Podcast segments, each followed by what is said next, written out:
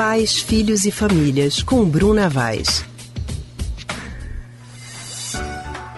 E nós já estamos ao telefone com a psicóloga Bruna Vaz, do Centro de Pesquisa em Psicanálise e Linguagem, CPPL.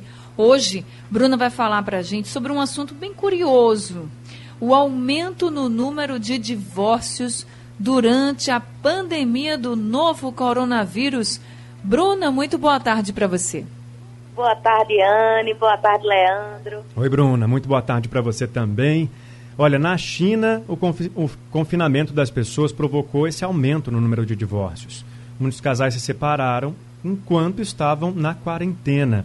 Será que a convivência entre as pessoas é tão difícil assim a ponto da gente estar tá expondo né, esses dados? Nós estamos descobrindo que amamos pessoas que não conhecemos muito bem. Como é que é isso, Bruna? Veja, eu acho que antes de tudo é importante né, eu poder salientar um pouquinho as diferenças culturais entre os casais chineses e os casais brasileiros. Né? A gente sabe que na China, a gente, desde criança, né, os gêneros masculino e feminino, eles são, são educados de maneiras completamente diferentes, né? Enquanto os meninos são educados para cuidar seus, dos seus pais, né? E ao menino é dado esse direito de repassar o seu sobrenome aos seus filhos, né? Para as meninas é um pouco diferente. A, a educação oferecida compreende todo um, um, movimento de submissão e obediência, tanto ao marido como também à família dele. Né? Então a gente vê aí já algumas diferenças, né? Porque a gente sabe que lá também outra questão é que uma menina que chega, uma moça que, que se encontra nos 25 anos, né? Ela é já tida como solteirona, né? Então, naquela cultura, né, tem uma preocupação muito maior em arranjar um casamento do que encontrar um amor. Né? A gente sabe que com a globalização muito disso mudou, né? mas muitas dessas tradições ainda estão bem vivas na cultura chinesa.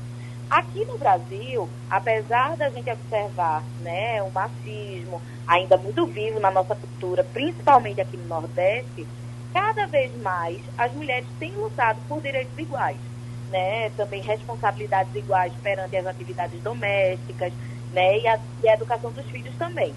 Né? Hoje a gente tem um número cada vez mais crescente também de mulheres inseridas no mercado de trabalho, né? E um momento de quarentena como esse, né, é, muitas vezes é, tem levado as mulheres ficarem, né, em casa, tanto as mulheres como seus, né, parceiros.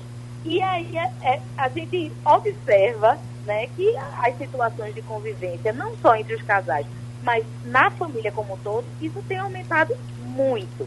Né, inclusive tendo um aumento na violência doméstica. A gente né, tem observado alguns dados, né, tem chegado alguns dados nesse sentido.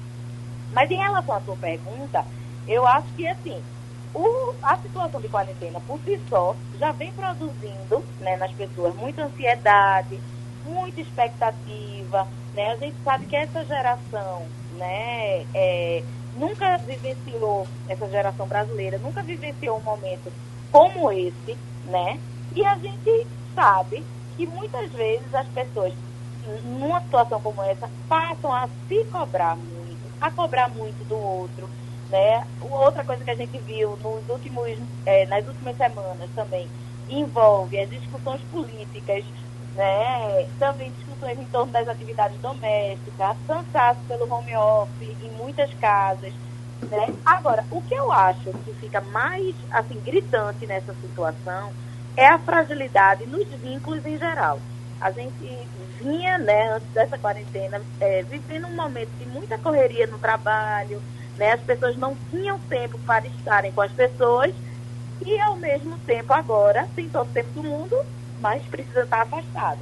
Então, a gente sabe que na correria do dia a dia, muitas questões dos casais, elas ficam escondidas, né? Elas passam a ser apagadas pela correria. E aí, com uma convivência intensa, com todo o tempo do mundo para né, tá convivendo mais com esse parceiro, com essa parceira, isso vai ficando escancarado. O que é que eu posso dizer aos casais? É que cuidem, né, um do outro. É um momento para, sim, né, refletir a vida, mas também é momento de poder aparar um pouco as arestas, né? Chegar um pouco mais junto, tentar entender por que o outro está com tantas dificuldades, né? Eu acho que a gente não precisa, né, importar, né, esse acontecimento tão significativo que aconteceu lá na China para aqui para o Brasil. Mas por favor, né? Por favor. Mas precisa caminhar muito no diálogo, né? Os casais precisam fazer isso. Tá certo, Bruna, é isso mesmo, viu? A gente até escuta umas brincadeiras aí de mau gosto.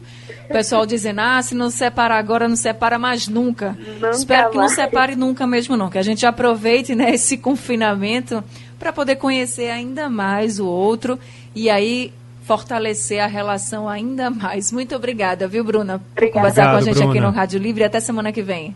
Obrigada a vocês, gente. Tchau, tchau.